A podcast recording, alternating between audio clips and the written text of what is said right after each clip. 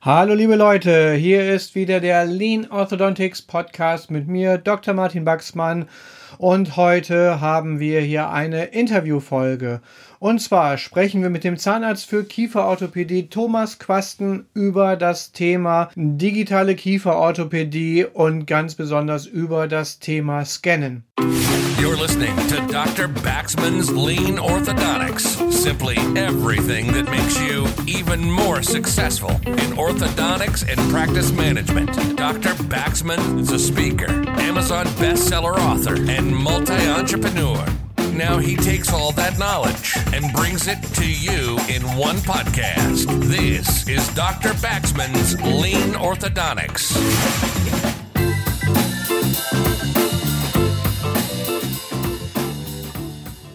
Heute eine Interviewfolge und ich freue mich ganz besonders, nämlich auch persönlich, dass der Thomas heute hier ist, Thomas Quasten. Aber wer ist das überhaupt?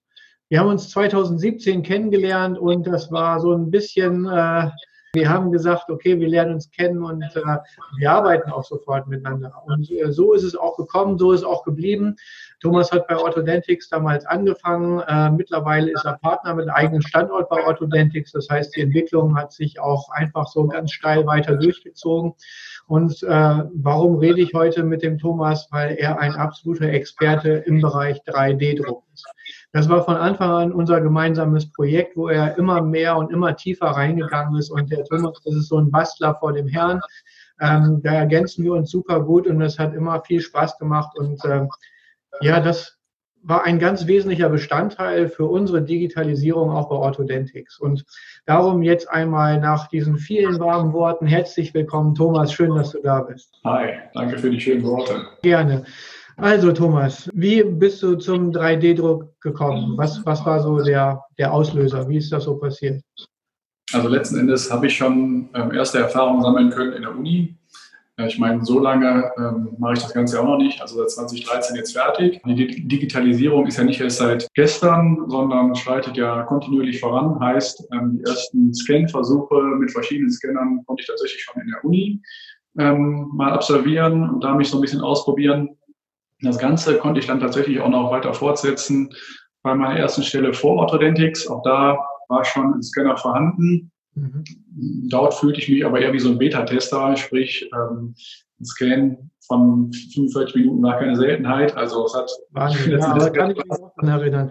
Unglaublich. Ne? Und so ein Riesengerät dann da, äh, haben alle gesagt, so bequem, so ein Scanner, das ist so toll für den Patienten und die hatten dann so ein so einen riesen gigantischen Scanner im Mund für Minuten, Minuten, Minuten, nicht wie jetzt so 45 Sekunden oder so Wahnsinn. Ja. Also es war wirklich am Anfang ähm, Learning by Doing, wobei die Firmen, die hinter den Scannern stehen, glaube ich, mehr gelernt haben, als wir an Nutzen hatten. trotzdem, ich habe darin schon immer die Zukunft gesehen und letzten Endes den Weg dann auch bei Orthodentics, mit Orthodentics, mit dir, Martin, weiter verfolgen können.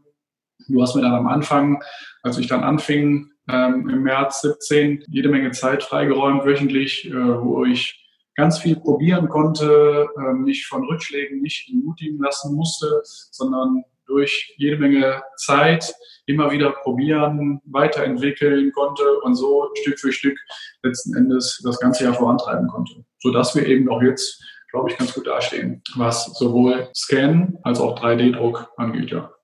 Ja, das ist, glaube ich, auch ein ganz, ganz wichtiger Punkt, den jetzt viele, die mit dem digitalen Workflow anfangen, vielleicht auch unterschätzen. Das ist äh, mittlerweile schon was, ähm, was jeder umsetzen kann, aber das ist trotzdem, insbesondere wenn man es dann auf den 3D-Druck dann ausweiten will, nichts, was man nebenbei machen kann. Also die Scanner, die sind ja wirklich Plug and Play, obwohl da muss man ja auch auf ein paar bestimmte Dinge achten. Äh, was würdest du so empfehlen, so Softwareanbindungen und so?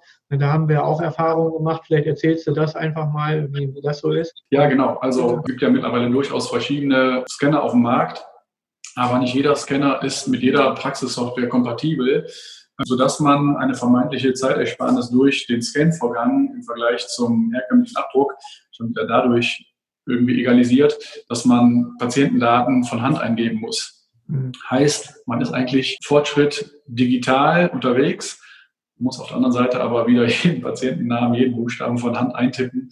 Also totaler Rückschritt. Heißt, ähm, es gibt gar nicht für jeden Scanner, wobei auch da mit Sicherheit die Entwicklung weitergeht, eine Schnittstelle für jeden Scanner zu jeder Software. Also auch da muss man auf jeden Fall aufpassen, wachsam sein, dass man sich nicht nachher einen tollen Scanner anschafft, wo dann eben so kleine Hürden dann wieder hat. Ja, Goldstandard ist ja klar, dass über die VDDS-Schnittstelle dann irgendwo dann integrieren zu können, dass es wirklich Plug and Play ist und eine saubere Übertragung. Ähm, andere Scanner haben dann noch das Thema ähm, Cloud. Da gibt es manche günstige Anbieter und dann äh, werden die Daten in die Cloud übertragen und da muss man sie quasi zurückkaufen, wenn man sie benutzen will. Sehr fragwürdiges Konzept. Was hältst du von sowas oder Itero mit Invisalign und so weiter? Ja, halte ich auch für ein bisschen schwierig, aber letzten Endes muss man sich da einfach dem Markt und den ganzen großen Big Playern da beugen. Im Moment sind, glaube ich, nur drei Scanner zugelassen für Invisalign. Ähm, die anderen haben keine Lizenz. Letzten Endes geht es da vermutlich einfach um große Geldbeträge, die da im Hintergrund fließen, von denen man gar nichts mitbekommt. Aber gut, ist wie es ist. Da muss man sich eben überlegen, ob man mit äh, Invisalign zusammenarbeiten möchte oder ob es gegebenenfalls sogar Alternativen gibt. Aber jetzt haben wir dann mal den Scan und mittlerweile geht es ja schon relativ flott mit dem Scan. Ähm, wie kriegen wir denn das Ganze weiterverarbeitet? Was passiert denn als nächstes? Brauchen wir eine genau. Software irgendwo dann wieder, ähm, noch bevor es zum Druck geht, für die Diagnostik und so weiter? Wie, was empfiehlst du da? Also ich stelle einmal ganz eben gegenüber äh, herkömmlicher Abdruck versus ähm, Intraoral-Scan. Ich glaube letzten Endes, dass der Scan im Mund vergleichbar von der Zeit ist zu Abdruck im Mund. An den manchen Stellen, ich sage jetzt mal Scan Achter, wird das mit Sicherheit auch tatsächlich etwa gleich unangenehm sein. An anderen Stellen ist es deutlich angenehmer, weil nicht der ganze Mund voll ist. Aber genau, aber ähm, die Vorbereitung des Zimmers, sprich Löffelauswahl, sprich Anrührung des Materials, Nachher Nachbereitung des Zimmers, ähm, Desinfektion des Abdruckes, schauen, ob Abdruck wirklich gut geworden ist, ansonsten komplette Wiederholung des Abdruckes und dann eben auch das Reinigen des Zimmers. Ich spreche nur mal eben schnell an Speibecken und äh, Alginatreste. Kennt jeder, macht keinen Spaß, das Ganze zu säubern. Das ist die Zeit, die man tatsächlich beim Scan einsparen kann, weil wir scannen den Patienten, stellen wir fest, irgendein Bereich stimmt nicht, wird er ausgeschnitten und wird nur dieser kleine Bereich dann eben ergänzt und erneut gescannt. Und ansonsten ist das Scannen, ja, wie gesagt, ähnlich vergleichbar. Dann haben wir den Scan als Rohscan, können uns den ganzen Scan direkt anschauen und zwar nicht als negativ, sondern als positiv. Finde ich deutlich angenehmer zum Schauen. Sind Fehler da, sind keine Fehler da? Und die Assistenz ja ähm, ist auch einfach viel mehr gewohnt, ein, ein wirkliches positives 3D-Objekt dann zu beurteilen als ein negatives. Das erfordert viel Umdenken, ähm, Gewöhnung und das ist schon viel besser. Da vielleicht noch kurz zu erwähnen, ähm, man sollte auf jeden Fall immer schauen, dass genug Gingiva mitgescannt wird, weil im nächsten Schritt erzähle ich sofort, ähm, wird ein Modell gesockelt und egal welche Software, es ist und bleibt eine Software. Das heißt, sie denkt nicht mit, sie ergänzt Freiflächen oder ja, sie ergänzt Freiflächen und füllt einfach auf. Das kann dann durchaus auch dazu führen, dass man nachher Gingiva ähm, konstruiert, die so gar nicht im Mund vorhanden ist. Mhm. Und ähm, die das Arbeiten auf dem Modell und nachher das Einsetzen der Zahnspange schwieriger macht. Man sollte immer schauen, dass man durchaus ja, in, in der Umschlagfalte oder auch im sublingual ein bisschen ähm, Genima noch mitnimmt. Gaumen natürlich auch, ja, Gaumenplatten oder ähm, gerade ähm, Oberkieferplatten, dass sie eben auch im Gaumen vernünftig sitzen. Das ist ein total wichtiger Punkt nochmal, den möchte ich auch nochmal gleich von dir aufgreifen, Thomas. Ähm, ja. Es ist ja auch so, dass immer wieder ähm, wir zum Beispiel vom Labor aus mit zahnärztlichen Kollegen auch zusammenarbeiten, Kieferorthopädie betreiben. Und die haben teilweise einen ganz anderen Workflow mit den äh, Scannern, als wir es für uns ganz selbstverständlich in der Kieferorthopädie machen. Wenn man zum Beispiel äh, eine, eine digitale Abformung von einer PrEP oder sowas macht, dann hat man ein relativ kleines Gebiet. Das muss dann sehr präzise sein. da ist es dann oft so, dass wir zum Beispiel dann auch von Laborkunden dann einen unvollständigen Gaumen geliefert bekommen als Scan wir brauchen dann für eine Plattenherstellung und den Twinblock oder sowas natürlich auch die kompletten Weichteile. Also so ein KFO-Modell ist wesentlich umfassender jetzt von der gesamten Anatomie, die abgeformt wird, als eine klassische, ähm, sage ich mal, Zahnabformung, die man so aus der Prothetik oder so kennt. Macht keinen Spaß, die Gegenwehr abzuformen, ist aber letzten Endes notwendig, mhm. weil, wie gesagt, sonst ergänzt die Software rigoros Löcher. Und ob es dann nachher dem tatsächlichen ähm, Bild im Mund entspricht, ist dann fraglich und es kann durchaus dazu führen, dass da eine Zahnspange eben nicht gut passt oder eben lange eingeschliffen werden muss, damit sie letzten Endes passt. Ja, ganz genau. Ganz grundsätzlich, äh, es wird nur das gescannt, wo auch das Licht hinkommt. Das heißt, alles, was im Schatten ist, was im Dunkeln ist, das kann auch nicht abgescannt werden. Das ist das eine, was in dem Bereich da einmal wichtig ist. Was ich dazu noch sagen kann, ist, ähm, Licht geht nicht um die Kurve. Ja? Also alles, was da halt aus dem Scanner rauskommt, ist gerade. Und äh, das heißt, man sollte durchaus ähm, den Winkel der Linse des Objekts immer mal wieder verändern, um eben möglichst viele Punkte ähm, zu generieren, um ein möglichst genaues Bild ja, der zu scannenden Fläche zu generieren.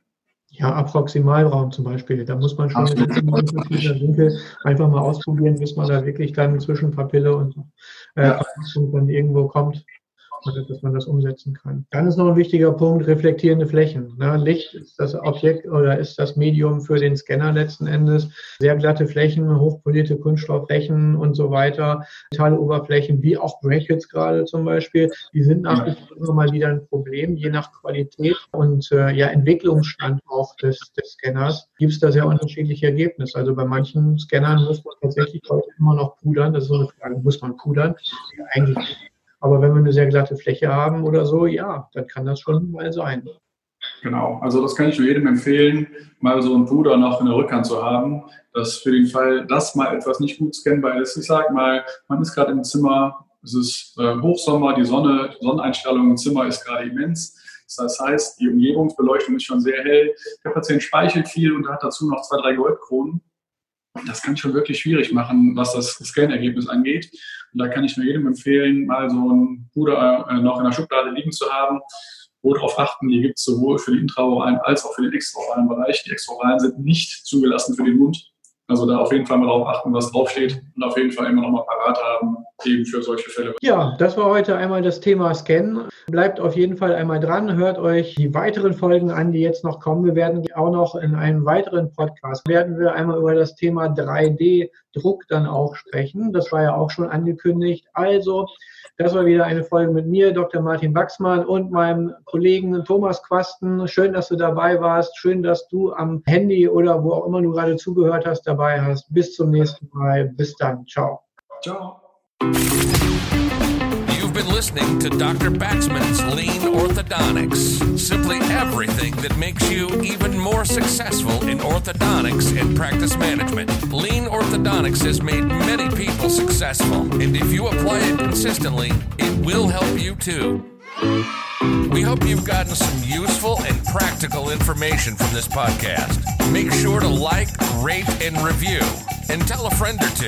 In the meantime, you can reach out on the website at www.leanorthodontics.com. We'll see you next time on Dr. Baxman's Lean Orthodontics.